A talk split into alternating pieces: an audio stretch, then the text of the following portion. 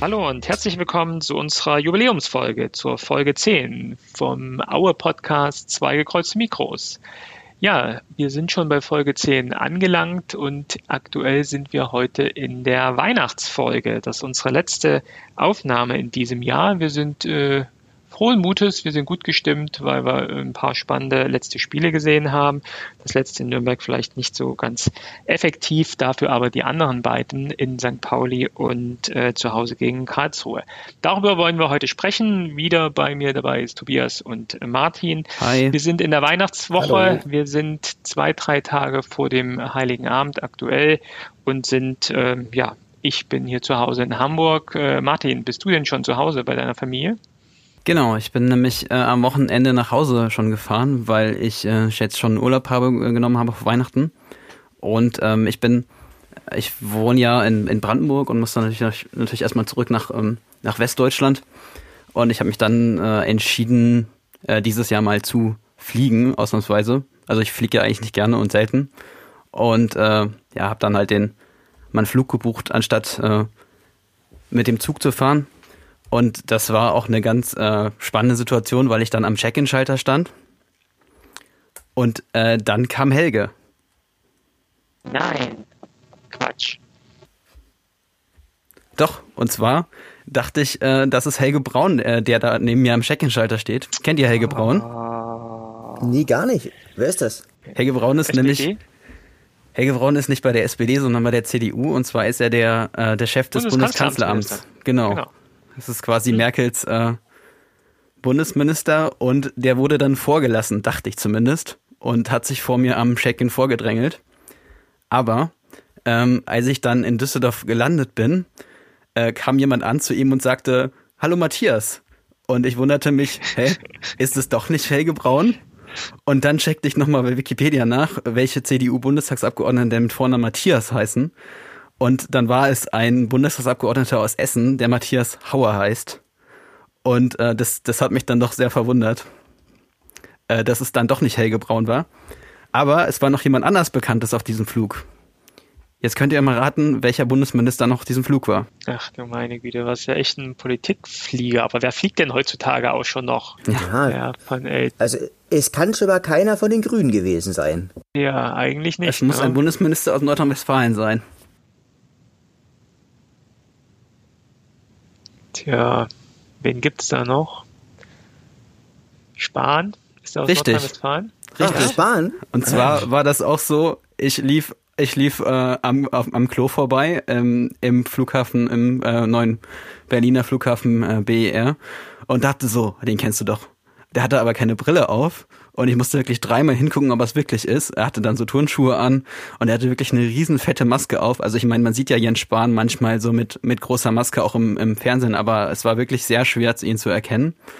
Und äh, ich habe es dann meinem Vater auch geschrieben, dass er mal am äh, bei den Ankünften schauen soll, ob das äh, wirklich Jens Spahn war. Und mein Vater meinte auch, ja, ja, das ist ja auf jeden Fall Jens Spahn gewesen mit seinem Mann. Und er wurde auch von einem Personenschützer dann abgeholt und ja, hatte dann auch direkt einen Fahrer, der den dann ins Münsterland gefahren hat. Du meinst, der ist schon auf äh, Weihnachtsurlaub? Ja, also er hat ja auch gestern ein Interview gegeben, da war er im ZDF-Studio in Düsseldorf. Also das, Okay. er ist auf jeden Fall hier in NRW und es war schon auch äh, merkwürdig. Vor allen Dingen, ich dachte mir halt dann auch so, ja, also wenn jetzt zwei Minister hier im Terminal sitzen, warum unterhalten sie sich denn dann nicht? Also so, die saßen halt schon sehr weit auseinander da im Waiting-Bereich. Und äh, der, der Matthias Hauer, der packte dann auch zwischendurch sein Frühstück da aus und ich dachte so, also wenn hier dann auf einmal jetzt jemand mit dem Handy kommt und ihn fotografiert, wie hier ein Bundesminister isst und einen Kaffee trinkt, das wäre jetzt, glaube ich, nicht so gut in der aktuellen Situation. Coole, coole Aktion, wenn Aber- so dein Handy klingelt. Hallo, hallo Angela, kann gerade nicht. Aber aber es, er war es ja dann doch nicht. Aber ich, ich war wirklich bis zum bis zur Landung war ich in dem Glauben, ich bin mit zwei Bundesministern in einem Flugzeug. Ja. Ja, aber das ist doch äh, schon mal eine coole Sache und auch äh, Spahn dann erkannt zu haben unter seiner dicken Maske, die er dann ja wahrscheinlich aus äh, großer Solidarität dann trägt. Ne? Weil ich glaube, er war ja schon Corona infiziert, also dürfte ja grundsätzlich da wenig passieren, aber ich glaube, das Bild nach außen als Gesundheitsminister ohne Maske aufzutreten, äh, ist dann wenig sinnvoll.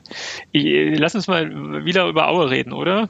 Richtig. Oder, oder Tobias, bist du schon zu Hause oder bist du noch äh, äh, in Dresden? Ich bin noch, ich bin noch in Dresden und ich habe heute äh, meinen Schwibbogen abgeholt. Also der sollte eigentlich schon am Wochenende kommen, aber da war eben kein Platz mehr in der Packstation und äh, habe dann halt meinen Schwibbogen aus Seifen abgeholt oder der, der wurde in Seifen produziert und der ist wirklich wunderschön. Er, er zieht jetzt hier mein Zimmer, in dem ich gerade sitze. Aber mir ist mit großem Schrecken aufgefallen, das ist so un, ist ein unfreiwilliges äh, Selbstbauset geworden, denn der Weihnachtsmann ist nämlich beschädigt, dem, dem fehlt, fehlt nämlich Nase und Bart und die Geschenke. Das habe ich dann nämlich in Einzelteilen aus der Kiste rausgeholt. Demzufolge werde ich mich dann morgen früh nochmal hinsetzen. Ich habe mir extra für so 6 Euro so einen Präzisionssekundenkleber geholt und werde dann noch den Weihnachtsmann zusammenkleben, damit dann dieses wunderschöne äh, seifene Accessoire äh, morgen fertig sein kann und dann über Weihnachten leuchten kann. Aber um es nochmal noch festzuhalten, du hast einen traditionellen Schwibbogen mit einer Weihnachtsmannfigur drin. Na, beziehungsweise, be beziehungsweise, das ist so, das sind Figuren. Da einfach, stehen einfach Figuren davor. Und das ist so, das, ist, das heißt, der heißt Spielzeugkiste und die ist sozusagen, die zeigt etwas so, so, so eine Winterlandschaft und da stehen halt praktisch so, äh, ich, ich gucke gerade drauf, da sehe ich eine Kirche, im Hintergrund, im Vordergrund sehe ich eine, so, so, so eine Holz, äh, so, so ein Holzdörfchen und dann und, und, und ein Weihnachtsmann oder eine Person, die sich zumindest auch als Weihnachtsmann verkleidet. Und das ist so ein bisschen in 3D äh, gehalten. Also da gibt es so verschiedene Stufen, also auch verschiedene Ebenen in diesem, in diesem Spielbogen drin. Also ich muss sagen, er sieht sehr, sehr toll aus. Und es hätte auch noch welche gegeben, so mit, mit Hämmern und so, aber die wären dann vermutlich auch aus China gekommen. Da habe ich nämlich das, habe ich nämlich im, im Impressum nachgeguckt. Und da habe ich gesagt, nee, dann bestelle ich lieber den für eine deutlich dreistellige Zahl äh, aus wow. Seifen und, und habe dann äh, ein richtiges Qualitätsprodukt aus dem Erzgebirge da. Ich kann dir übrigens noch einen Tipp geben zum Kleben. Und ja. zwar Heißkleber geht meistens besser als Sekundenkleber. Ah, cool. Ja, meine Mutter hatte ja da sehr viel Erfahrung mit, mit dem ganzen Zeug hier. wenn, die, wenn, die, wenn die Söhne immer Fußball gespielt haben im Wohnzimmer. Dann, genau. Äh, musste nach Weihnachten die Mama immer mit Heißkleber ran. Sehr gut. Ah, ja, oder sie sind auch von alleine umgefallen oft, ja, also. Natürlich sind die von alleine umgefallen, Martin. hätte ich jetzt auch gesagt, klar. Ja. Mama, die sind leider wieder schon wieder von alleine umgefallen. Ich weiß nicht, was das für eine Qualitätsware da aus dem Erzgebirge ist, aber die sind leider schon wieder alleine umgefallen. Okay, äh, Jungs, dann äh, gehen wir jetzt wirklich auf den Fußball und gucken auf die Spiele. Wir haben äh, drei Spiele zu analysieren, aber ich glaube, jeder von uns und auch von den Hörerinnen und Hörern haben die ähm, schon verinnerlicht äh, angeschaut und äh, in Ruhe auch nachbetrachtet. Aber wir gucken nochmal drauf. Ähm, wir haben das Spiel auswärts in St. Pauli, wir haben das Heimspiel gegen den KSC, das war jetzt unter der Woche. Zeitgleich auch zu unserer kleinen Weihnachtsfeier, auf die wir gleich noch zu sprechen kommen. Und jetzt zuletzt das Auswärtsspiel in Nürnberg. Fangen wir mal an mit dem Unentschieden auf St. Pauli 2 zu 2, ich glaube an einem Sonntagnachmittag. Ähm, äh, von einer knappen, äh, von einer guten knappen Woche. Lange Zeit 2-0 geführt, dann doch nur 2-2 gespielt. Ähm, unabhängig des Spielverlaufs äh, war ich dann schon äh, relativ enttäuscht, dass wir da keinen Sieg geholt haben. Gerade weil wir ja bis zur irgendwie 80., 81. Minute 2-0 geführt haben. Ähm, wie sieht's bei euch aus? Auch eher äh, glücklich über den äh, einen Punkt erstmal auswärts oder dann doch ärgerlich, dass wir zwei Punkte verloren haben? Martin, wie siehst du es? Also ich muss erstmal sagen, äh, schon ein interessanter Auftritt auf jeden Fall auch von St. Pauli, weil ja auch der Trainer verschiedene Stammspieler rausgerotiert hat oder halt aus dem Kader geworfen hat. Ähm, Torwartwechsel haben sie ja auch gemacht. Und man muss sich aber auch nicht wundern, wenn St. Pauli dann in der zweiten Minute in Führung geht und eigentlich ist dann auch der Spielverlauf schon glücklich. Also, dass man dann mit 1-0 in Führung geht, mit einem schönen Schuss von Testroth und ja auch die Chance zum 2-0 hat, dann mit, äh, mit Hochscheid. Und äh, dann muss man aber auch sagen, man führt dann zwar 1-0, aber dann hat halt St. Pauli auch zwei Chancen äh, mit Matanovic und Kire, der dann noch den Pfosten trifft.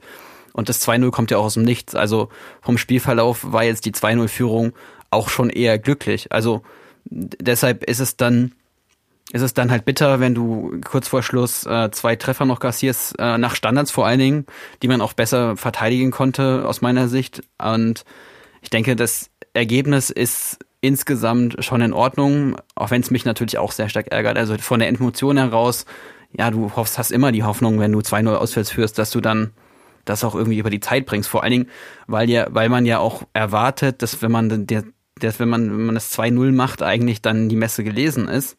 Aber das hat St. Pauli ja gar nicht beeindruckt, sondern die kommen ja zwei Minuten später dann wieder ran und dann ist klar, dass der, das Aue schwimmt, so. Wie, siehst du es? Also definitiv glaube ich, ähm, Auer hat ein gutes Auswärtsspiel gemacht, aber St. Pauli hat ein, ein für ihre Verhältnisse noch besseres Heimspiel gemacht. Also ich glaube, der Wendepunkt des Spiels ist eigentlich die Einwechslung des Spielers Simon Mackinock gewesen. Ich weiß nicht, ob ihr den kennt. Ich kenne ihn noch aus Dresdner Zeigen. Zeiten. Der Mann ist ja zwei Meter eins groß, also das ist ein richtiger, also es ist, eine richtige Sturmlatte. Und das ist natürlich, äh, wie groß ist unser größter Spieler aktuell? Können wir das jemand sagen? Meter 90? Und, ich glaube, äh, glaub, Samson, oder? Ist der größte aktuell. Na, und die definitiv war das so ein bisschen, also für mich ist auch Mackinock auch, auch Spieler des Spiels gewesen, obwohl er, glaube ich, bloß 10, 15 Minuten drin war. Und der hat halt letztlich gesehen ähm, die, die Wende halt auch gebracht. Auer konnte gerade zu Beginn sein Umschaltspiel sehr gut aufziehen und schnell in Führung gehen und hat dann mit sehr wenig Ballbesitz, der ja typisch ist für Aue, das werden wir heute ja noch mehrfach feststellen, äh, es einfach gut geschafft, ähm, gnadenlos effektiv zu sein. Ich habe mal wieder in die Statistikkiste geguckt und Expected Goals von Aue waren 1,35 und damit sind sie, sind sie besser gewesen als in ihren üblichen ähm, Auswärtsspielen, wo die Expected Goals bloß bei 1,05 liegen. Also das heißt, Auer hat für seine Verhältnisse, weil was so, äh, was so Toreffizienz angeht, ein gutes Spiel gemacht. Problem ist halt gewesen, dass St. Pauli einfach ähm, was das angeht, einfach auch die hochkarätigeren Chancen hatte. Also die haben eine Expected Goals von 2,30 und haben normalerweise zu diesem Zeitpunkt ähm, so Expected Goal Verhältnis von 1,46 gehabt. Das heißt also, St. Pauli hat für seine Verhältnisse einfach auch ein richtig gutes Heimspiel gemacht. Und ich glaube, Aue hat einfach das Maximum äh, seiner Möglichkeiten rausgeholt. Und ähm, ja, so dass ich sagen, so dass ich einfach sagen muss, es ist insgesamt ein gerechtes Unentschieden war. Aber ich glaube, es wird für, für Pauli einfach ganz, ganz schwer werden, die Klasse zu halten. Sankt. St. Pauli. Wird, wird ganz, ganz schwer äh, für sie halt auch die, die, die, Klasse zu halten. äh, ja, irgendwie, weil sie haben eigentlich einen guten, guten Kader eigentlich auch zusammen, aber zum Beispiel ähm, Salazar hat, hat da nicht wirklich ein gutes Spiel gemacht, Kire hat ja nicht ein gutes Spiel gemacht, Benatelli ging irgendwie so in etwa. Aber letztlich gesehen hat es sich auch bei uns niemand wirklich da mit Ruhm bekleckert. Also zum Beispiel Zulinski war relativ schwach, ähm, ja, Hochscheid steht auch ein bisschen ne neben der Spur. Wer wirklich gut performt hat bei Auer, das waren eben Krüger und Mendel. So, und der Rest war eher durchschnittlich, auch von den Aue-Spielern, sodass ich sagen kann, ich kann mit einem Unentschieden hier richtig gut leben. Ich glaube, äh, St. Pauli ist aktuell in so einer Umbruchphase und das hat man halt gesehen, dass es, äh, glaube ich, mit das jüngste Team war, äh, was auf dem Platz äh, standet, dass sie, ähm, Martin, du hast gesagt, vor dem Spiel einige ältere Haudegen äh, rausrotiert lassen haben, ja auch den Torwart gewechselt vor dem Spiel, was man ja auch äh, nicht äh, alltäglich sieht und macht.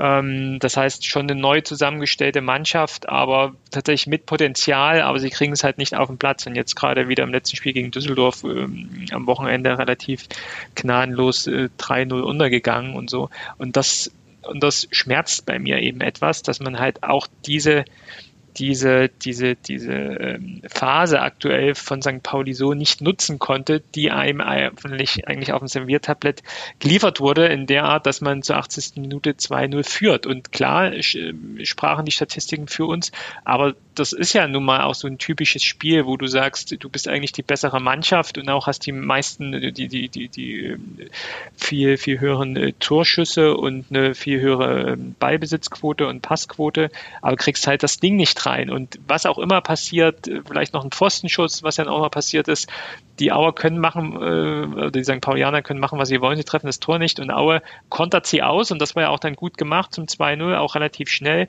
wobei mhm. ich dann mhm. sagen muss, ähm, außen der Ball, der Beigewinn von uns, äh, wo glaube ich Baumgart relativ hart in Zweikampf geht, das kann man auch abpfeifen als, als Schiri, wurde aber hier nicht gemacht. Glück für uns. Und dieses Glück äh, hat man eben und hat man nicht. Und hier an dem Tag hatten wir das eben und äh, führten zur 80. Minute 2-0 und kriegen es aber dann auch nicht hin. Auch da will ich nochmal hinweisen auf die zwei Standardsituationen mit den zwei Großen hinten drin, Ballas und Gonta, die es nicht hinbekommen, so eine Standardsituation, zehn Minuten oder fünf Minuten, drei Minuten vor Ende, dann irgendwie ähm, zu verteidigen. Und das, das ärgert mich halt, weil es wirklich auch da wieder wir sind vielleicht nicht in der Phase, wo wir in unten drin stecken, wo wir die Punkte noch äh, wichtiger bräuchten, aber trotzdem wissen wir ja, wie so eine, wie so eine Saison läuft und wie lang so eine Situation ist und wir einfach äh, schnell auf unsere 40 Punkte kommen wollen. Und da waren es halt zwei Punkte, die wir dann äh, verloren haben. Aber vielleicht ordnen wir das dann auch nochmal ein, wenn man nochmal auf die zwei nächsten Spiele gucken, weil da sieht man wieder ähm, andere Spiele, die laufen dann auch schon ähnlich. Jetzt gegen Nürnberg haben wir dann vielleicht mal ein komplett anderes Spiel gesehen. Aber äh, im Endeffekt muss man es vielleicht abhaken und sagen, so ist Fußball. Martin, du wolltest noch was sagen? Ja, unsere Community ist es auf jeden Fall auch, ähm, äh, überwiegte auch sehr stark die Meinung, dass zwei Punkte verloren wurden. Das wollte ich noch ja. ergänzen. Ja. Ich glaube, wo wir äh, nicht nur zwei Punkte, sondern drei Punkte sogar gewonnen haben, war dann unser Heimspiel gegen den KSC. Ich hatte es ja gesagt, das war ein Spieltag unter der Woche. Das war ein äh, Spieltag am Donnerstag, wo wir dann unser auch das auch das Einzelspiel ähm, im, in der zweiten Liga hatten und wir ja gleichzeitig unsere Weihnachtsfeier hatten. Da kommen wir gleich nochmal dazu. Äh, vom Spielerischen, wir haben uns das ja gemeinsam auch dann äh, mit unserer ähm, Our Community dann äh, angeschaut ähm, sehr erfolgreiches Spiel, auf dem Blatt Papier 4 zu 1 gewonnen, klingt nach einer deutlichen äh, Angelegenheit. Ähm, Tobias, ich glaube, äh, wenn man das ganze Spiel gesehen hat, hätte es auch anders laufen können, oder? Na, definitiv. Also ich meine, das Ergebnis liest sich halt deutlicher, als es äh, letztlich, letztlich gesehen war. Es war halt so ein typisches Aue-Spiel, also wo einige, wo einige da auch denken, was, wie kannte denn mit 31% Ballbesitz irgendwie vier Tore schießen? Aue konnte das an, an dem Tag. Also sie hatten wenig Ballbesitz, haben aber das Mittel, haben aber zum Beispiel das Mittelfeld um Fröde, um Gondorf, um Wanizek einfach super gut äh, im Griff gehabt. Hinten gab es zwei Wackler von, von Martin Mennel, einer davon hat ja auch dann, dann zum Gegen Gegentor geführt.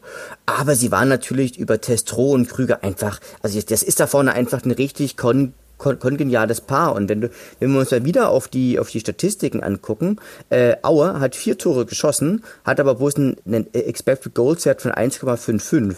Das bedeutet also, was die, was die Effizienz angeht, haben sie in diesem Spiel einfach wahnsinnig überperformt. Und Karlsruhe, ähm, das hätte auch ganz gut auch leicht anders, andersrum, andersrum ausgehen können. Also Auer hat in diesem Spiel wahnsinnig Glück gehabt, ähm, dass, sie, dass es diesen Videobeweis gibt, weil ansonsten hätte es ja auch 4 zu 3 gestanden. Na, oder dann beziehungsweise dann 3 zu 3 irgendwann. Und insgesamt würde ich aber sagen, es war ein insgesamt richtig gutes Spiel bei einem richtig auswärtsstarken Gegner. Und ja, Testro für mich einfach auch totaler Spieler des Spiels. Mein zwei Treffer ähm, vorbereitet, zwei, zwei Torvorlagen. Also Test, da hat man einfach auch gemerkt, dass Testro einfach ein Spieler ist, der perfekt zur Erzgebirge Aue passt, der von seiner Mentalität passt, der gut in das Spiel eingebunden ist, der aber ehrlich gesagt, ehrlich gesagt aber auch ein Spiel hat äh, oder ein Spielstil hat, der auf ihn, auf ihn zugeschnitten ist. Aber wer mir auch gut gefallen hat, das war halt, war halt Krüger hat mir wieder gut gefallen. Dann Breitkreuz fand ich, hat auch ein richtig gutes Spiel gemacht. Strauß hat auch, hat bis auf diesen einen Aussetzer dann auch ein total gutes Spiel gemacht. Also das war eine richtig gute mannschaftliche Leistung. Also kann ich sagen, bin ich total mit zufrieden gewesen. Da können wir uns echt ja mal beim, beim VHR bedanken, ne? weil das ja wirklich so auch der, der Punkt war, äh, ich glaube nach dem 2-0 wird der Elfmeter zurückgenommen, dann schießen wir das 3-0, dann schießen die das 3-1 und das 3-2 wird dann gleich direkt danach geschossen, aber wieder genau. zurückgenommen. Das waren genauso Punkte, wo hätte das Spiel sich hätte drehen können, was wir ja alle von den Tagen vorher aus St. Pauli einfach so kannten und was immer noch so im Kopf steckte. Ähm, das war dann schon gut und du hast ja gesagt, das Wort effektiv äh, fiel schon häufig in dieser Folge und wird wahrscheinlich noch ein paar Mal fallen. Da hat sich mal wieder gezeigt, dass man effektive Spieler braucht. Gerade eine Offensive, die mit wenigen Chancen dann auch ähm, diese entsprechend reinmachen. Und mit äh, Flo und äh, Paco haben wir natürlich die zwei.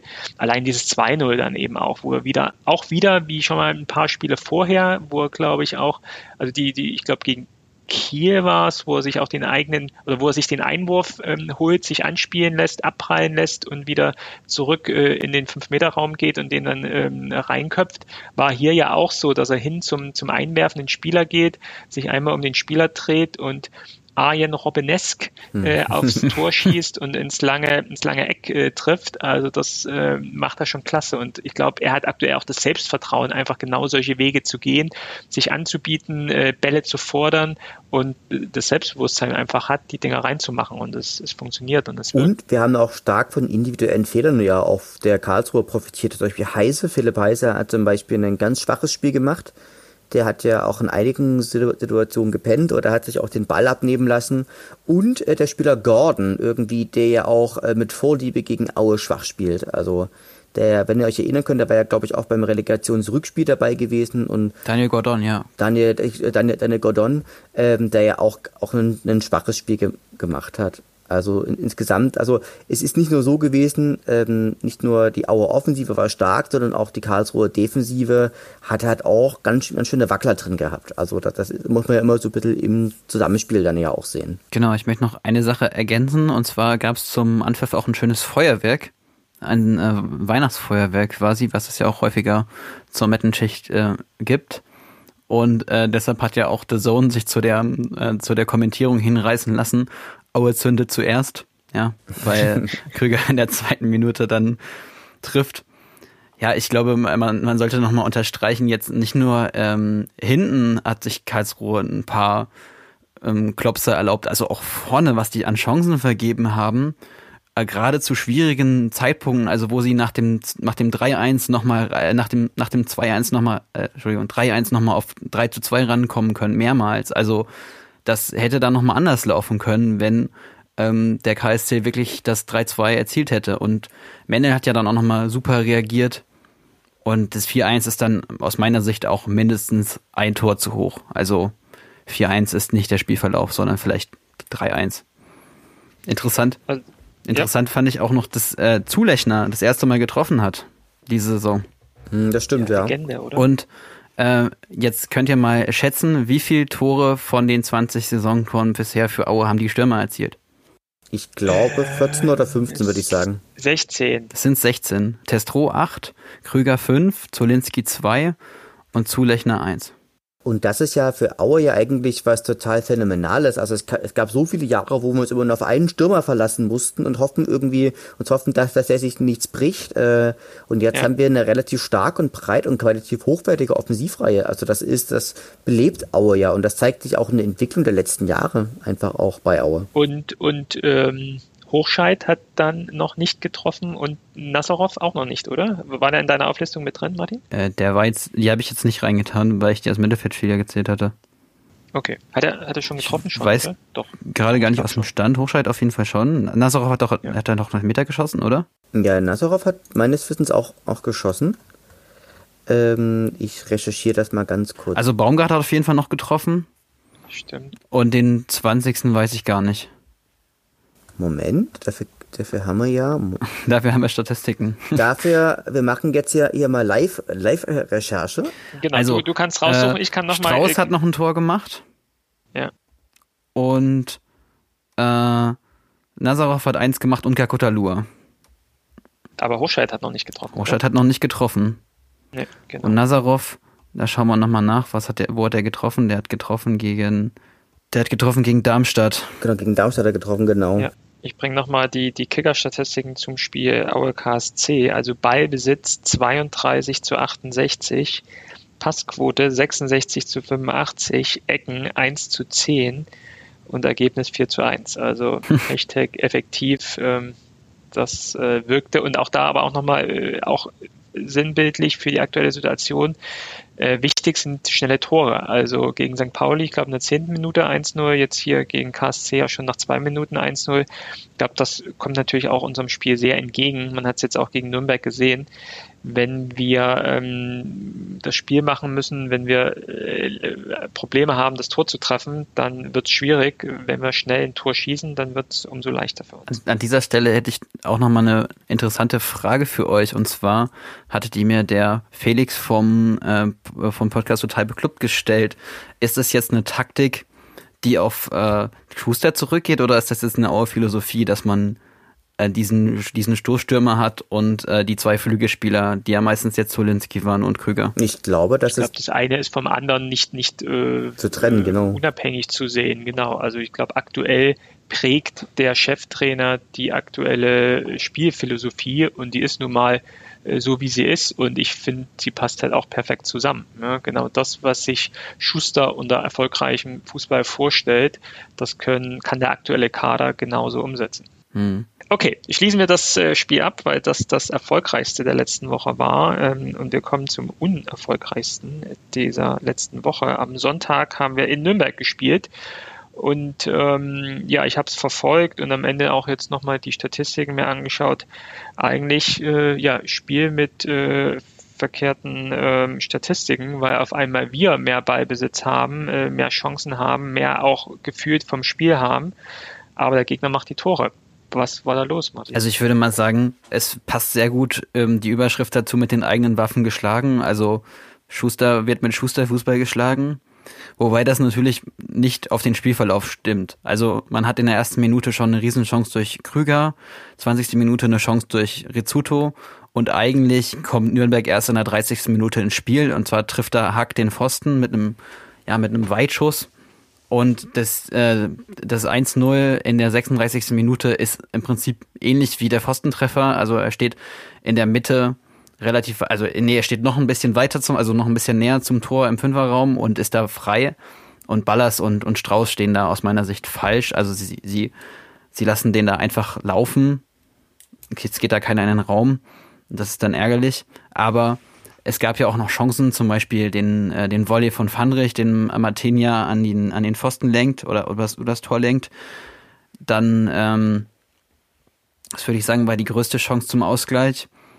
Und am Ende hat man auch Glück, dass äh, Nürnberg nicht noch den Deckel drauf macht und es 2 zu 0 erzielt. Also Hack steht ja nochmal völlig frei vorm Tor. Also als Strauß sich verschätzt und läuft dann auf Mennel zu, wo er dann ja, vorbeischießt. Und ganz am Ende in der 85. Minute hat Lukas Mühl ja auch nochmal übers Tor geschossen. Also ich denke, der, der Sieg ist insgesamt doch verdient aufgrund äh, der Chancen, des Chancenplus, was der Nürnberg aber auch erst nach dem Treffer ehrlich gesagt hatte. Ja, das, da wäre mehr drin gewesen, das ist klar. Aber also ich würde nicht so weit gehen, dass es jetzt ein verdienter Sieg für, für Nürnberg war. Also die, die haben dann eben auch die Chancen genutzt und das haben wir ja in den Spieltagen vorher auch immer für uns dann ähm, proklamiert, äh, im Sinne, wer die Tore macht, äh, der ist am Ende der verdiente Sieger. Deswegen in dem Sinne kann man dann Nürnberg beglückwünschen. Aber wenn man sich das Spiel anschaut und wer mehr fürs Spiel gemacht hat und wer aktiver war, da hat mich eher äh, Aue eher äh, positiv überrascht, dass sie auswärts so auftreten und was ja auch eine Besonderheit ist und vielleicht auch an dieser Corona-Lage so ein bisschen zu tun hat, ähm, dass man auf einmal auswärts freier aufspielen kann, als es in den letzten Jahren äh, der Fall war. Das hat mir gut gefallen, wie sie gespielt haben. Sie haben halt nur im Endeffekt die Effektiv Effektivität äh, missen lassen, ähm, einfach vorn mal ein Ding reinzumachen, sei es jetzt in der ersten Minute oder sei es irgendwie im Laufe des Spiels dann so. Und ähm, das hat einfach gefehlt. Also auch da wieder Blaupause. Man kann es, äh, man kann eigentlich dieses Spiel nicht vergleichen mit den anderen, weil wir hier viel aktiver waren. Auch natürlich äh, aktiver sein mussten, weil uns immer noch das Tor gefehlt hat. Aber ich fand es schon auch wieder extrem ärgerlich, hier, ähm, hier sogar mit, äh, mit Nullpunkten nach Hause fahren zu müssen. Aber nochmal was Positives an der Stelle. Man hätte jetzt ja auch einen Grottenkick erwarten können. Äh, weil Nürnberg sich ja auch oft selber schwer tut, das Spiel zu machen. Man hätte jetzt auch erwarten können, dass beide das Spiel machen, nicht machen wollen. Und wenn du sagst, Aue hat, hat, hat dich positiv überrascht, dadurch, dass sie das Spiel gemacht haben, dann kann man doch sagen, es ist für ein 1 zu 0 dann ein gutes Spiel gewesen. Ja, wenn man halt schon das Spiel macht und auch so aktiv ähm, ja, sagen wir mal, das Spiel führt, dann finde ich es halt schon schade, dass auch wieder echt jetzt wieder äh, umgekehrte Vorzeichen. Ne? Ich finde es schade, dass Nürnberg mit dieser Spielweise äh, Punkte gewinnt. Aber da gucke ich jetzt nur auf den Spieltag. Aber gut. Tobias? Hast du noch eine Meinung zum Spiel? Ach, das war ein komisches Spiel, muss ich sagen. Also ich fand es irgendwie äh, ziemlich, ziemlich zäh. Ich fand es irgendwie auch von vielen Mannschaften eher, eher Stückwerk. Also auf meinem, auf meinem schlauen Vorbereitungszettel steht auch Aue mit seinen eigenen, eigenen Waffen geschlagen. Und äh, das war auch sozusagen, sollte auch so meine Überschrift sein. Und es ist definitiv so. Ähm, ich denke, Nürnberg hat sich einfach gut auf Auer eingestellt. Also ich denke, habe ich jetzt schon ein paar Mal gesagt, der Auer Fußball lebt eigentlich vom, vom Umschaltspiel und äh, von, von, von guten Kontern äh, und von der Schnelligkeit von Krüger. Und das, das hatten sie eigentlich ganz, ganz gut, ganz gut im, im Griff gehabt, sag ich jetzt mal. Und wenn du natürlich als Aue äh, das Spiel machen musst und ähm, am Anfang deine Tore nicht macht, dann wird's für Aue relativ schwer. Und ähm, ich fand's, ich fand's schade. Ich fand, hätte eher gesagt, so ein Unentschieden wäre, ähm, wäre aber eher so, wäre, wäre gefühlt das, das verdiente Ergebnis gewesen. Aber man muss auch sagen, dass Martinia einfach auch den richtigen Sahnetag erwischt hatte. Na, also der hat ja wirklich diese hochkarätischen Chancen all, allesamt vereitelt. Und so stehst du am Ende halt dann mit, mit null Punkten da und hättest vielleicht dann am Ende doch eher so gefühlt zumindest einen Punkt verdient gehabt. Na, und ich finde es halt eben total schade, dass hat Hochscheid in der, ähm, wie soll ich das sagen, also in dieser Halbserie oder bisher in diesen ersten zwölf Spielen so, so neben sich steht. Also, also ein bisschen außer Form ist. Ich hoffe, er kommt nochmal. Ähm, aber das wäre eigentlich so ein typisches Hochscheidspiel gewesen, dass er dann einfach mal einen Weg sieht oder einen Pass sieht, den, den sonst irgendwie keiner sieht. So, das, wär, das wäre halt ein Spiel für ihn gewesen und ich glaube, darauf wird Schuster auch in gewisser Weise spekuliert haben. Ja, also, ich finde es auch ein, ein Manko, was man jetzt merkt, auch in dieser englischen Woche. Ähm, wir haben ja doch relativ wenig auch rotiert. Also das sieht man ja in anderen Mannschaften, auch in der ersten Liga, dass doch diese Woche auch genutzt wurde, um mal, in, sagen wir mal, in, in einem breiteren Kader die Möglichkeit zu geben, in, den, in der ersten Elf zu spielen oder auch mit Wechseln dann aktiv zu arbeiten. Das war ja in Aue jetzt in den drei Spielen, also in, den letzten, in der letzten Woche, auch so nicht der Fall. Man hat ja immer so ein, zwei Spieler gewechselt. Das war dieser Hochscheid-Zulinski-Wechselarie in den letzten drei Spielen.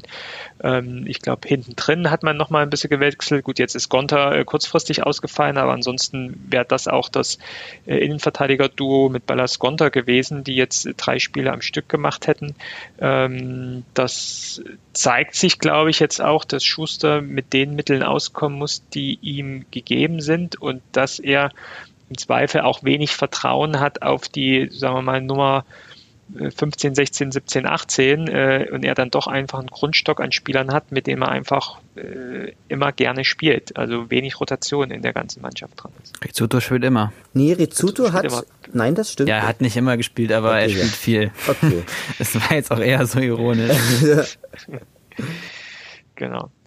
Okay, aber damit schließen wir dann das äh, Jahr ab und gehen in eine kurze Winterpause. Es geht ja dann gleich schon am 1. Januar Wochenende weiter. Wir sind aktuell auf Platz 6 ähm, 13 Spiele, 19 Punkte, das äh, klingt ja alles sehr positiv und ich glaube, wir können äh, ruhigen Gewissens auch in das neue Jahr gehen und hoffentlich auch ähm, dann noch in den äh, letzten Spielen der Hinserie und in der Rückrunde dann noch die fehlenden 21 Punkte äh, holen, die noch auf äh, 40 dann fehlen, wobei ich ja schon immer auf äh, dann doch ein paar mehr schiele, weil wir uns natürlich auch entsprechend weiterentwickeln wollen. Aber letztes Jahr auf, was war es, glaube ich, Platz 7, Platz 8 geendet, jetzt aktuell auf Platz 6, damit können wir, glaube ich, sehr zufrieden sein, sind fünf Punkte aktuell auf den dritten HSV, der ähm, aktuell ja noch spielt und acht Punkte auf den Relegationsplatz nach unten, den aktuell Sandhausen einnimmt, mit elf Punkten. Also auf jeden Fall großer Puffer oder ein gewisser Puffer nach unten und auch ein gewisser Puffer nach oben. Aber ich glaube, wir sind alle zufrieden mit dem Platz, den wir aktuell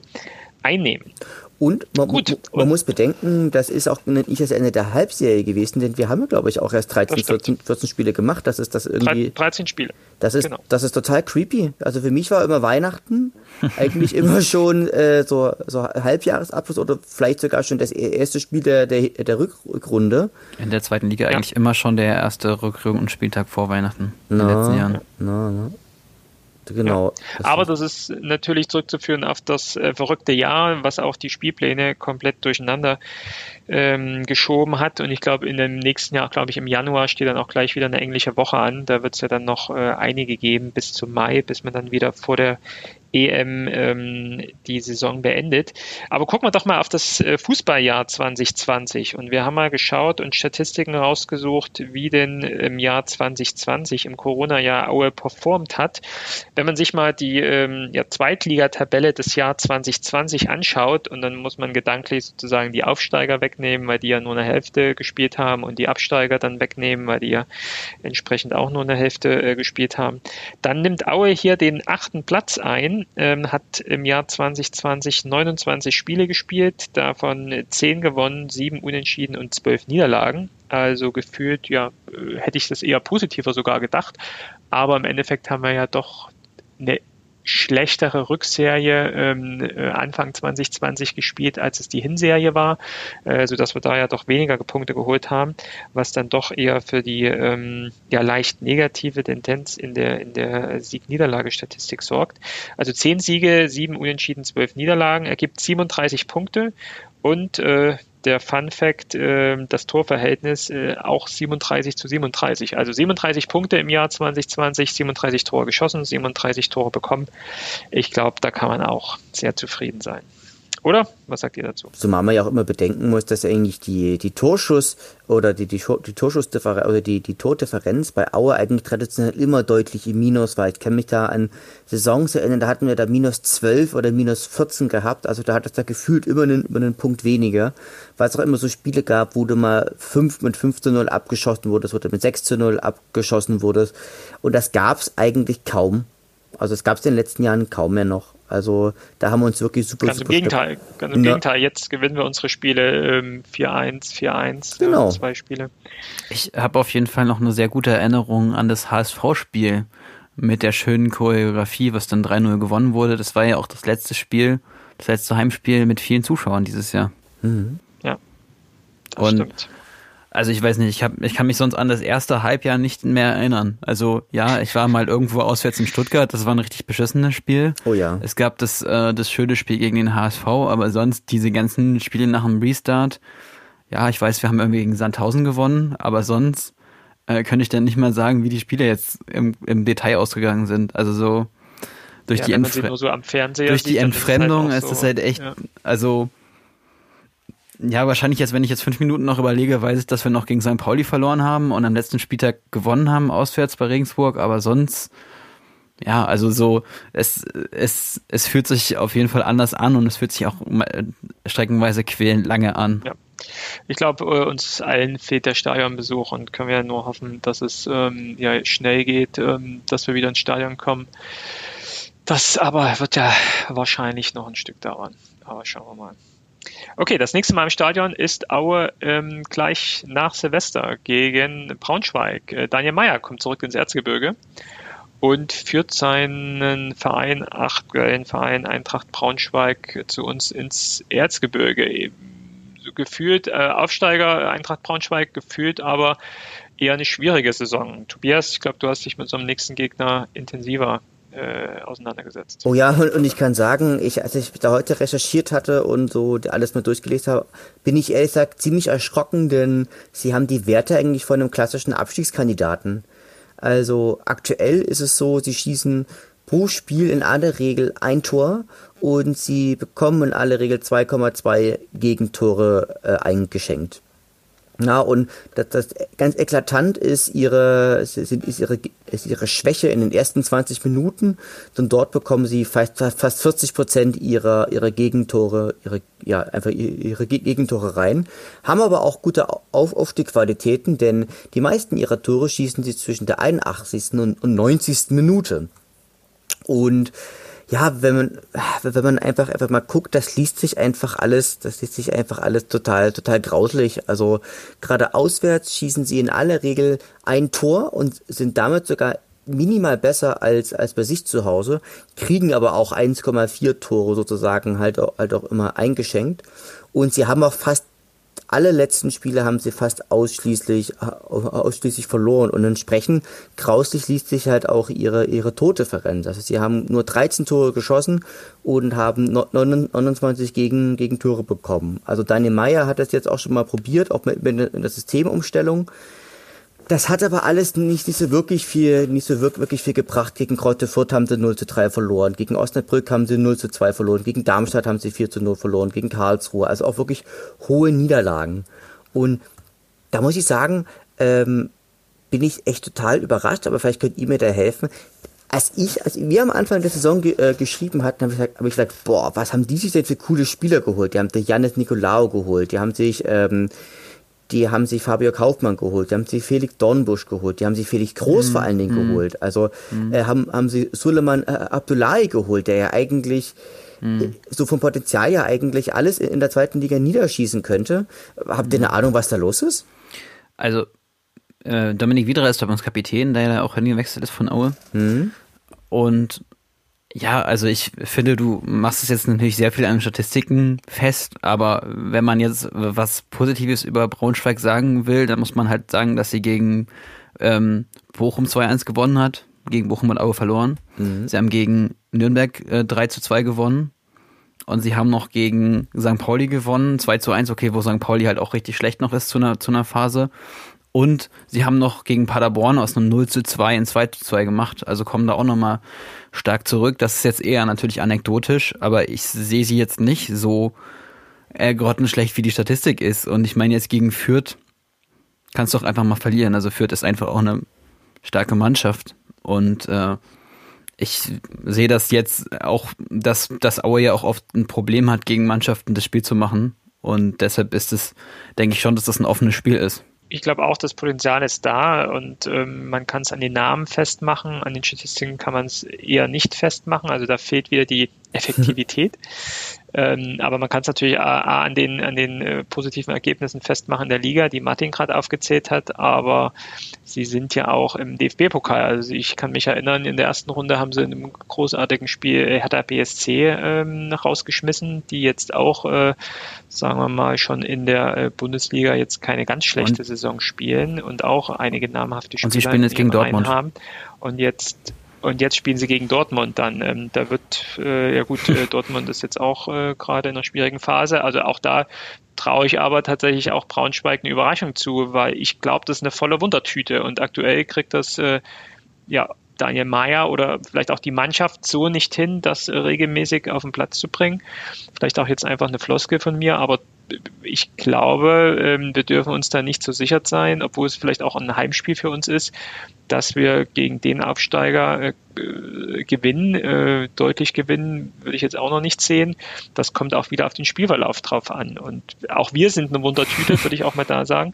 Deswegen finde ich auch, dass wir da eine, ein aktuell offenes Spiel sehen weil ich tatsächlich auch, und vielleicht gibt es jetzt ein paar Hater, ähm, Daniel Meyer als, äh, als, als guten Trainer finde, der, glaube ich, schon einiges aus der Mannschaft rausholen kann.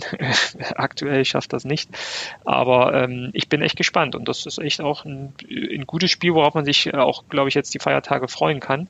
Ich könnte mir vorstellen, dass Na, es da hin und her. Ich habe noch mal ein bisschen im Braunschweig-Forum noch mal ein bisschen nachgelesen und tatsächlich, ähm, weil ich will mich jetzt nicht als der große Braunschweig-Experte ausgeben, ich finde aber, dass diese, also hast natürlich recht, Martin, ich hänge mich, ja, häng mich ja ganz fest auch an, an Statistiken dran.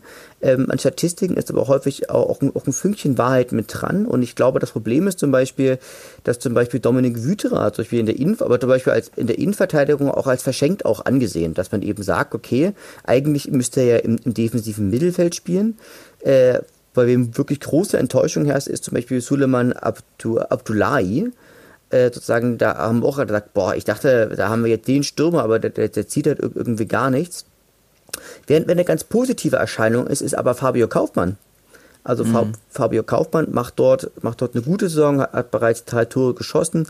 Martin, Martin, Martin Kobylanski ist auch ein guter Spieler, den wollte Aue, wenn die Gerüchte stimmen, jetzt schon mehrfach haben, hat er dann immer gegen Aue entschieden äh, ist, ist dort, hat dort immerhin schon zwei Tore geschossen und zwei Assists gegeben. Und natürlich halt auch Nick äh, Proschwitz, so der, ähm, der ja auch schon ein großer Wander, Wandervogel war und immer, immer so ein Wanderer auch so zwischen den fußballerischen Ek Extremen ist. Ich denke, Braunschweig, Aber ja. Aber ich meine, jetzt mal im Ernst, was erwartest du denn, wo soll Braunschweig denn sonst stehen als am Tabellenende und dann irgendwie um die Relegation oder den, den, den äh, knappen Klassenhalt kämpfen? Also ich meine, man muss doch auch mal das Erwartungsmanagement betreiben und da haben sie jetzt zwölf Punkte aus 13 Spielen. das ist, das ist halt die Bilanz eines Absteigers vielleicht, das reicht aber auch vielleicht für die Relegation. Mhm. Und wenn man sich den Tabellenkeller mal anguckt, äh, da steht Braunschweig mit zwölf Punkten, da steht Sandhausen mit elf Punkten, da steht St. Pauli mit acht Punkten, Würzburger Kickers sind schon abgeschlagen mit vier Punkten. Aber darüber fängt halt schon die Range an, wo die Mannschaften 17 bis 19 Punkte haben. Aue, ne? Also bis, bis Aue hoch. Also Platz 13 bis, äh, bis 6 ist halt so das Mittelfeld, die dann ja schon auch einen krassen Abstand haben. Hm. Also, und ich glaube deshalb auch, es geht für Braunschweig halt ums Überleben. Also. Na, was, was? Aber ich finde auch von den genannten Mannschaften, die da unten drin stecken, haben sie noch das größte Potenzial und auch die besten Möglichkeiten, noch im restlichen Spieljahr ihre benötigten Punkte zu holen. Also ich kann mir gut vorstellen, dass sie eine gute Rolle jetzt noch spielen werden und dann am Ende doch nichts mit dem Abstieg zu tun. Und, und das Krasse finde ich ja eigentlich auch, dass St. Pauli oder Sandhausen große, große Gefahr laufen, dass einer von beiden zumindest in die Relegation muss. Also das, das finde ich auch schon äh, einen, einen krassen Tabellenkeller aktuell. Absolut. Ja, aber wenn man sich die Abschläge der letzten Jahre ein Stück weit anguckt, es ist selten die nominell, also die nominell schlechteste Mannschaft abgestiegen. Also wenn ich dann noch an den Absteiger Ingolstadt erinnern kann, die in der Relegation runter sind oder so. Was, was mich halt eben wundert, ist, ähm, dass diese, ist diese, ist diese ja, enorme Anzahl auch an äh, Gegentoren. Du, du, du hast natürlich recht, Martin. Ähm, natürlich es gibt aber auch natürlich auch Aufsteiger, die natürlich auch ein bisschen vom, ähm, die auch von der Euphorie natürlich leben. Also die natürlich die, die, die in dieser euphorischen Welle einfach auch da da, da mitschwimmen oder mit, mit, bisschen im Mittelfeld schwimmen. Ja gut, du hast aber keine Zuschauer und im Endeffekt ist egal, ob du 4-1 verlierst oder 0-1. Also so von der Moral, guck mal, äh, guck mal, die haben 4-1 gegen Braunschweig verloren. Da waren noch ziemlich viele Zuschauer da. 7000 äh, Zuschauer in Hannover. Auswärts Derby verloren, dann haben sie trotzdem gegen Bochum gewonnen danach. Also so, ich, ich erkenne nicht das Muster, dass dir hohe Niederlagen mehr schaden als äh, knappe Niederlagen.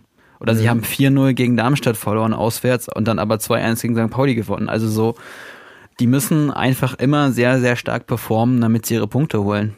Also, das ist aber auch nicht verwunderlich. Also und deshalb, ich meine, wir wiederholen uns jetzt, aber wir sollten die einfach nicht zu nicht zu leicht nehmen und nur weil sie jetzt unten drin stehen, ist es kein Pflichtsieg. Also nee, dass, dass, dass man die, dass man die zu, zu, leicht nehmen nicht. Aber ich wollte damit sagen, das ist eine Mannschaft, der äh, die gerade aktuell einfach Probleme hat.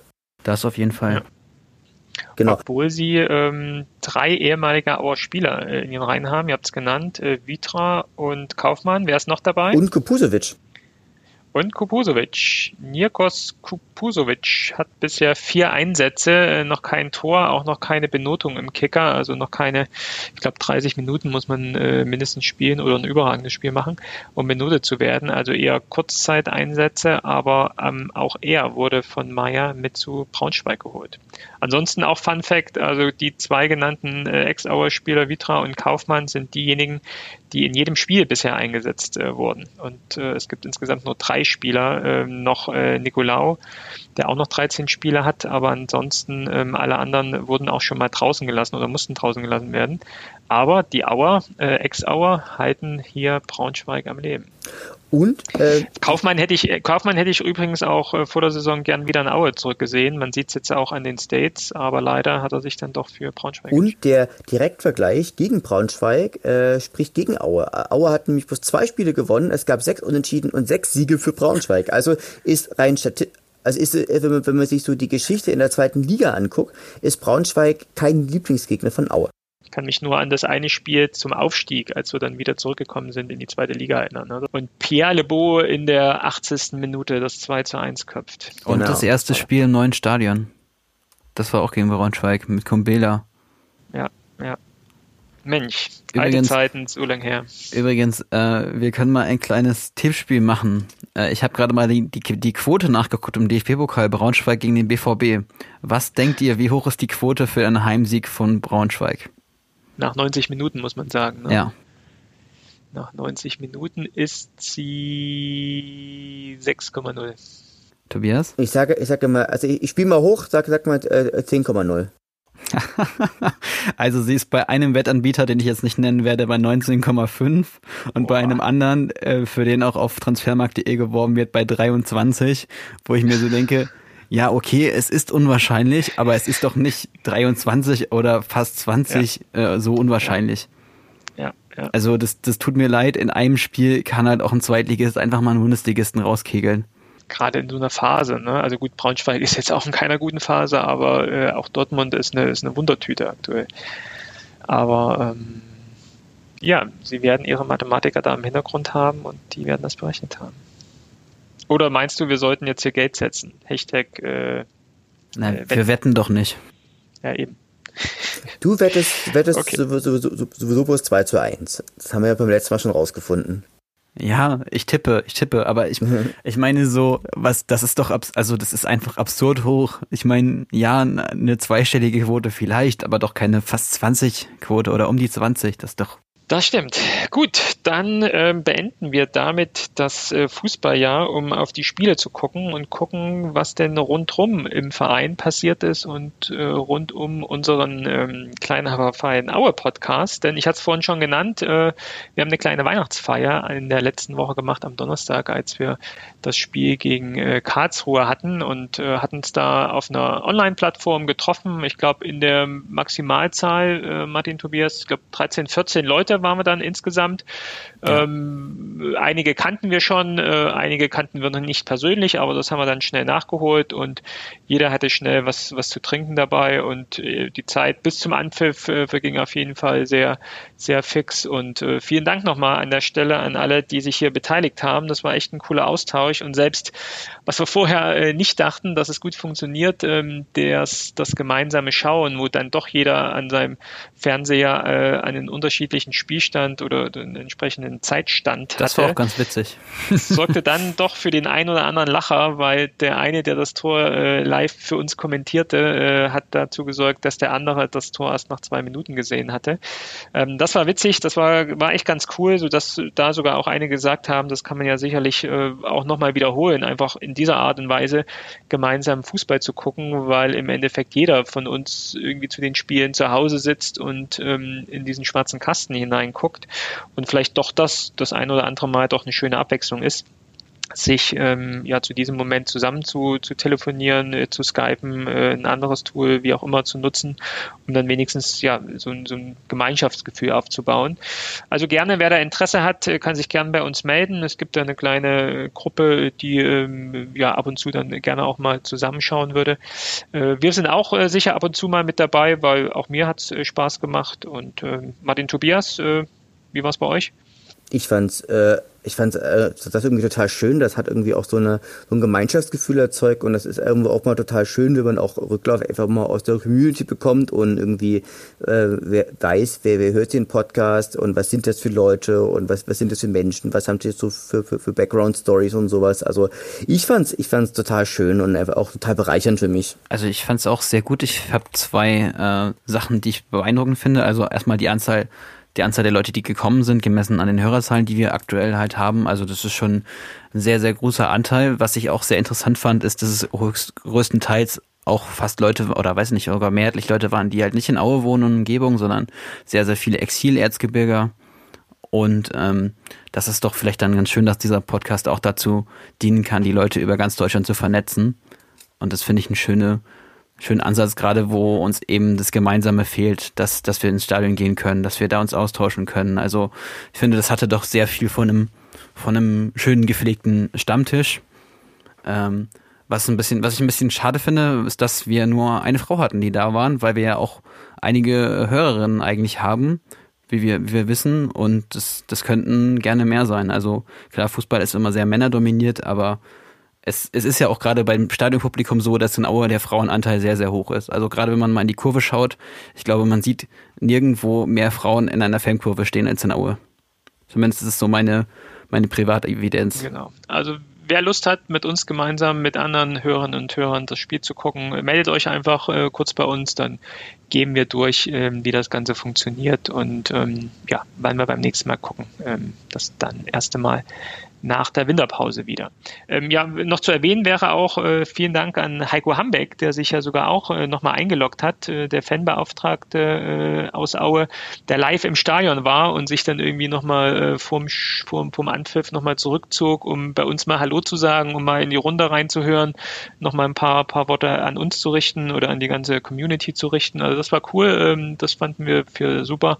Und ähm, gut, ähm, er hatte eine äh, angemessene Ausrede, weswegen weswegen er nicht bei der Weihnachtsfeier noch weiter dabei sein konnte, weil er sich nämlich raus auf die Tribüne gesetzt hat. Und um warum er kein Trikot anhatte.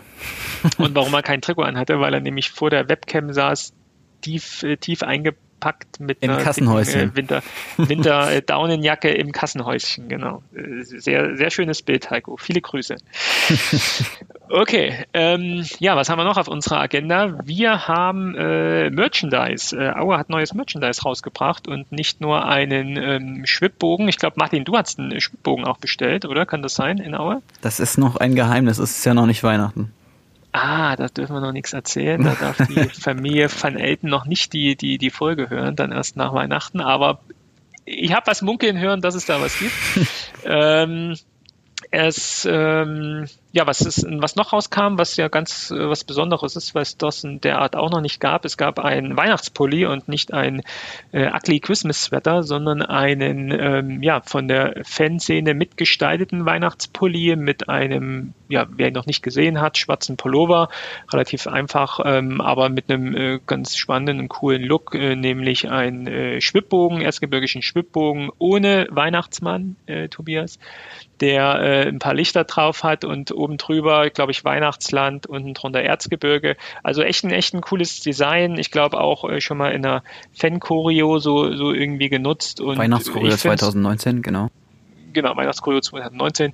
Also echt äh, ein cooles Bild, äh, wo ich dann echt schon ganz schnell auf den Kauf-Button äh, klicken wollte und dann auch im Endeffekt geklickt habe. Äh, so, so einen kurzen Schwenker hatte ich dann nochmal gemacht, äh, als ich dann nochmal rangezoomt hat an das Bild und dann sieht man ja nochmal so drei Begriffe innerhalb des Schwibbogens, äh, der nochmal so auf die, ja, auf die, auf den Ursprung ähm, der, der ganzen Geschichte nochmal hinwies, wo nämlich mit drei Begriffen nochmal das beschrieb, ähm, äh, mit den drei Begriffen Identität, Heimat, Tradition. Ich glaube auch so in der, in der Logik, äh, wo ich nochmal ein bisschen zuckte, weil ich da so das Gefühl hatte, müssen diese drei Begriffe jetzt da rein, äh, wo man im Endeffekt ja jeden Begriff äh, positiv besetzen kann, gerade im, im, Erzgebirge mit Tradition und Heimat. Und ich komme zwar nicht aus dem Erzgebirge, aber dadurch äh, Vogtland Erzgebirge, das würde ich schon auch als, als meine Heimat bezeichnen.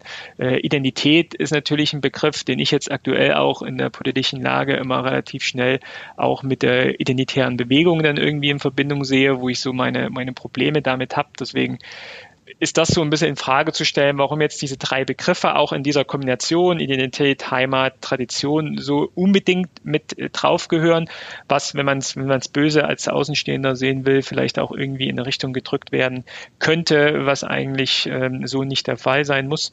Aber äh, im Endeffekt finde ich trotzdem ein, ein, cooler Pulli. Wie gesagt, ich habe ihn trotzdem jetzt äh, zu Hause liegen und ähm, ja, bin auch über die drei Begriffe dann hinweg und sage, äh, gut, das äh, muss man dann entsprechend auch äh, vielleicht hier akzeptieren. Ich weiß nicht, habt ihr euch, äh, Tobias, ähm, Martin, den, den Pulli angeguckt? Äh, was sagt ihr zu der Thematik? Also ich äh, habe ihn mir auch angeguckt, ich habe auch kurz überlegt, mir ihn zu bestellen, aber ich bin auch wie du ähnlich über diese Begriffe gestolpert. Also ich finde das in der Kombination vor allen Dingen schwierig. Jedes alleine ist okay oder kann man oder sollte man auch wieder positiv besetzen, also sollte man nicht irgendwie Rechten überlassen.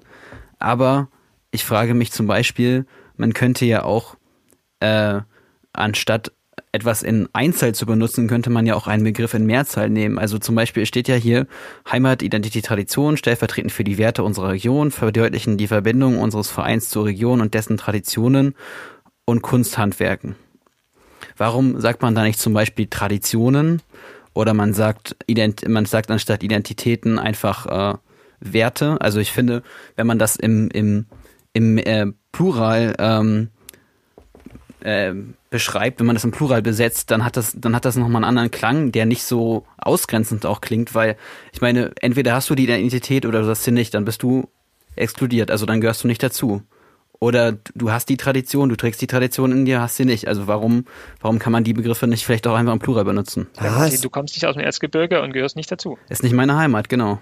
Nee, ich habe auch nicht die Identität. Na, naja, so ein bisschen. Also ich, ich pflege die Tradition, vielleicht. Deine Mutter. Meine Mutter, ja. Also habe ich, hab ich dann die Wismut-DNA oder nicht? Ich weiß es deine nicht. Mutter. Also so, deine, ist, dein, ist, deine Mutter pflegt die Tradition. Ja.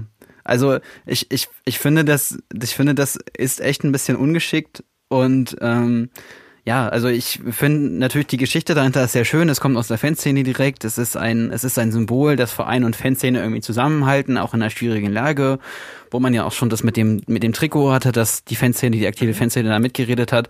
Aber es fehlt die Sensibilität dafür, dass das politisch problematisch ist. Ja, naja, das ist ein bisschen, ich komme ja, komme ja jetzt nicht so aus dieser, aus dieser politischen Richtung, ähm, ist so ein bisschen, dass diese, dieser Identitätsbegriff ist ja zum Beispiel in der Soziologie, ist ja auch in, in der Psychologie oder auch in der Pädagogik ist das ja auch ein relativ zentraler Begriff. Also, wenn man natürlich ganz klar guckt, zum Beispiel, wenn man sich Ralf Oerter und Leo Montada angucken, die ja auch ganz doll von Identitätsentwicklung spricht und was natürlich auch sagt, dass Identität natürlich irgendwie auch was total Wandelbares ist was nämlich basiert nämlich auf der Selbsterkenntnis oder Selbstgestaltung oder auch dieser Aspekt, dass Identität, also die psychologische Identität auch ganz viel mit eigenem Selbstwert zu tun hat und dazu gehört dann natürlich auch die Gruppenzugehörigkeit. Also ähm, dass wir ja schon sagen könnten, wir, wir tragen ja ganz viele Identitäten ja in uns. Wir tragen ja alle die Identität des Fans von Erz Erzgebirge Aue in uns. Wir tragen uns aber alle die Identität auch in uns, dass wir alle Fußball mögen. Wir tragen aber eben im Plural. Na, aber hier, ich denke so ein bisschen, ich weiß gar nicht, ob sie, ob sie, ob man, hm, ich weiß es nicht, ob man da so als, ich, ich bin jetzt mal böse und sag mal, denkt man da als Laie irgendwie, also ich kann, kann, kann den Punkt halt total verstehen und ich betrachte das so ein bisschen so aus meiner, meiner Perspektive und ich aus, meiner Perspektive verstehe ich es ja auch, weil ich aber auch weiß, dass die Identität ist ja nicht eine Sache, sondern es, es gibt, gibt, gibt ja ganz viele. Es gibt mehrere Identitäten. Oder es, man spricht auch von sogenannten Patchwork. Man spricht auch von, von, von, von Patchwork der Identitäten sozusagen. Dass es ganz viele Subidentitäten und ganz mhm. viele Sub-Selbstkonzepte ja eigentlich gibt. Also wie ich bin, ich bin Tobias, ich bin ein Mann, ich bin, ich bin Sachse, ich bin, ich bin Leipziger, ich bin ja jetzt aber auch Dresdner, fühle mich aber auch im Erzgebirge halt auch teilweise. Ich, ich, ich verstehe deinen Punkt, aber ähm, ich verstehe auch diesen politischen Einschlag, möchte aber halt auch betonen, es gibt da auch andere, andere Sichtweisen noch drauf. Aber, aber ich gebe dir natürlich recht, ein Mensch hat viele Identitäten. Wahrscheinlich werden viele Hörerinnen und Hörer jetzt so denken, Soziologie-Seminar. Es ist zu verkopft und wo, wo ist dieser äh, Skip-Button, um dann zum nächsten äh, Punkt zu kommen? Ähm, genau, also vielleicht ist es dann äh, doch äh, zu verkopft, wie wir denken und vielleicht sollten wir das einfach als das nehmen, was es ist, nämlich äh, grundsätzlich vom Design her ein extrem cooler Weihnachtspullover, wo hoffentlich der Verein viele Einnahmen generiert, gerade in der Verbindung mit der Fanszene, äh, sich, man sich zusammengetan hat und gemeinsam ein Produkt geschaffen hat. Und ähm, ich glaube, Martin, du hast gesagt, so gerade in der aktuellen Zeit etwas auf den Markt bringt, ähm, wo dann vielleicht auch viele profitieren werden können. A, äh, viele, die den äh, extrem cool finden und ihn sich kaufen und der Verein hat auch noch was äh, in der Art, dass er nämlich einige Einnahmen zusätzlich generiert hat. Ich bin mal sicher, sehr, sehr sicher, dass es höhere Einnahmen hat und äh, höhere äh, Verkaufszahlen hat dieser Pulli als die letzten Aklis-Wetter, die in den letzten Jahren der Verein rausgebracht hat. Also ähm, ja, deswegen cooler Pulli. Bei mir ist er im, ähm, im Schrank mit drin enthalten. Ähm, mal gucken, aber zum Heiligabend sogar angezogen. Okay, dann ja, kommen wir schon fast zum Abschluss äh, dieser Folge und auch ja zum Abschluss äh, dieses äh, Jahres. Äh, vielleicht noch mal ein kleiner Hinweis: äh, Martin und ich waren bei verschiedenen anderen Formaten, bei verschiedenen anderen Fußball-Podcasts, die äh, uns eingeladen haben. Das war einmal der ähm, Millanton, der Podcast vom FC St. Pauli, äh, der immer in einem Format vor dem Spiel und ein Format nach dem Spiel ähm, ein Interview führt mit einem Fan des äh, der gegnerischen Vereins und da wurde mit mir eben gesprochen vor dem dem äh, St. Pauli-Spiel und nach dem St. Pauli-Spiel. Ich war dann doch positiver gestimmt vor dem Spiel und konnte dann doch meinem Ärger in der Folge nach dem Spiel nicht ganz verbergen, ähm, wobei ich dann auch diskutiert hatte ähm, mit äh, Michael, meinem äh, Interviewpartner, der dann doch überzeugt war, dass es dann ein mehr als verdienter Punktgewinn für St. Pauli war. Aber so unterschiedlich ist dann eben auch die äh, Sicht auf das Spiel äh, aus zwei verschiedenen Fanlagern. Und äh, Martin, du warst ja eingeladen bei Total Beklubbt, dem Podcast aus der Nürnberger Fanszene. Was, äh, genau, was war da in los? Zusammenarbeit mit Club Fans United. Also es ging um das Spiel natürlich und um das, das aktuelle Auer Spielsystem, um den Trainer Schuster, ob es jetzt eine Schuster-Philosophie ist oder eine Auer-Philosophie, was ich auch gerade schon angeschnitten hatte mit euch. Und es ging auch viel um die Ära Leonhard, also welchen Einfluss Helge Leonhard auf den Verein hat oder ob er nicht auch alles sehr stark überstrahlt.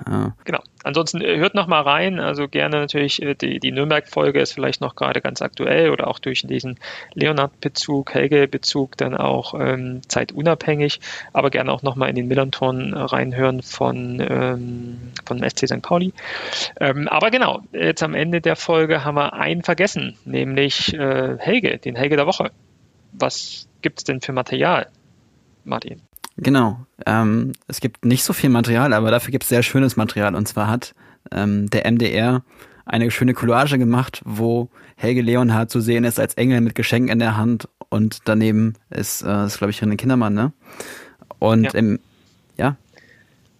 Äh, ja. Und es, äh, es ist eine schöne, eine schöne Collage und der Tweet dazu, der vom Verein ist, liebe MDR bzw. Sport im Osten, so engelhaft kennen wir unseren Präsidenten Helge Leonhardt gar nicht.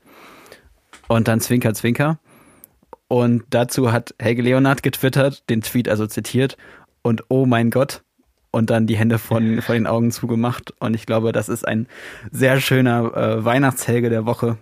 Dazu muss man nicht viel erklären. Helge, der, Helge Leonhardt als Engel. Top-Tweet. Aber genau, also er hat mich, also ich fand es ja auch äh, witzig und lustig, aber glaubt ihr tatsächlich, dass das seine erste Reaktion war? Also es ist ja doch auch mit, also A, Augenzwinkern auch im Tweet von Aue und auch sein, oh mein Gott, ist ja auch äh, sehr, sehr, äh, sehr, sehr positiv mit dem, mit dem Bild umgegangen. Ähm, ich glaube schon, dass der Redakteur beim MDR äh, zwei, dreimal nachgedacht hat, ob er wirklich dieses Bild bringen kann äh, vom ja doch ähm, sehr leidenschaftlichen äh, Helge Leonard. Ähm, ja, meint ja, dass er tatsächlich so, so locker reagiert hat im ersten Moment? Ich glaube, dass ein Helge Leonard durchaus in der Lage ist, über sich selber zu lachen und ich glaube auch ein Ich denke schon, und Helge Leonard ist vielleicht doch einer, der sich auch vielleicht, äh, der auch kein Problem hat, sich selber mal im, im Fernsehen zu sehen, um es mal sehr ressourcenorientiert zu sagen. also ich sehe das auch, warum sollte das nicht gut finden? Das ist doch witzig. Ja, ich, äh, ich finde es ja auch witzig. Ich äh, starre die ganze Zeit jetzt auf dieses Bild und weiß nicht, wie ich das äh, über die Weihnachtstage wieder aus meinem Kopf herausbringe. Vielleicht sollten wir uns das als Poster drucken. Auf jeden Fall. Vielleicht drucke ich es mir aus und äh, hänge es noch an Weihnachtsbaum oder so. Aber ich glaube, wie gesagt, das hat sich so festgebrannt, das wird jetzt die ganzen Weihnachtstage nicht aus meinem Kopf rausgehen. Okay, dann ähm, waren das die Themen von meiner Agenda. Habt ihr noch Themen, die ihr einbringen wollt? Nö, ich wünsche den Leuten natürlich ein schönes Weihnachtsfest. Genau, ich möchte natürlich auch allen äh, äh, Zuhörerinnen und Zuhörern gesegnete und fröhliche Weihnachten wünschen, guten Rutsch im neuen Jahr. Äh, erholt euch alle gut, bleibt gesund. Äh, ja, ich hoffe auch eure Lieben bleiben alle gesund, auf dass wir uns dann im neuen Jahr auch äh, uns alle in neuer Frische wiedersehen können, äh, wo dann einfach auch vieles wieder anders und ein Stück weit auch normaler wird. Genau da schließe ich mich an. Äh, vielen Dank auch nochmal. Ich hatte es am Anfang gesagt, das war unsere Jubiläumsfolge. Äh, zehn Folgen die wir hier jetzt äh, gemacht haben. Uns macht großen Spaß. Ähm, wir sehen es auch an den Zugriffszahlen. Euch macht es auch Spaß, äh, weil die Zahlen entsprechend äh, steigen. Das macht, macht echt Spaß mit euch und freut euch auf neue Folgen dann im, im neuen Jahr. Wir bleiben ähm, euch treu, ähm, hoffen, dass ihr uns auch treu bleibt. Äh, in diesem Sinne, passt auf euch auf. Das ist, glaube ich, in diesen Zeiten das Wichtigste. Ähm, haltet euch mit Kontakten zurück. Habt ein schönes Weihnachtsfest, kommt gut ins neue Jahr und ähm, relativ schnell hören wir uns dann wieder im neuen Jahr. Bis dahin, alles Gute, macht's gut. Ciao. Tschüssi.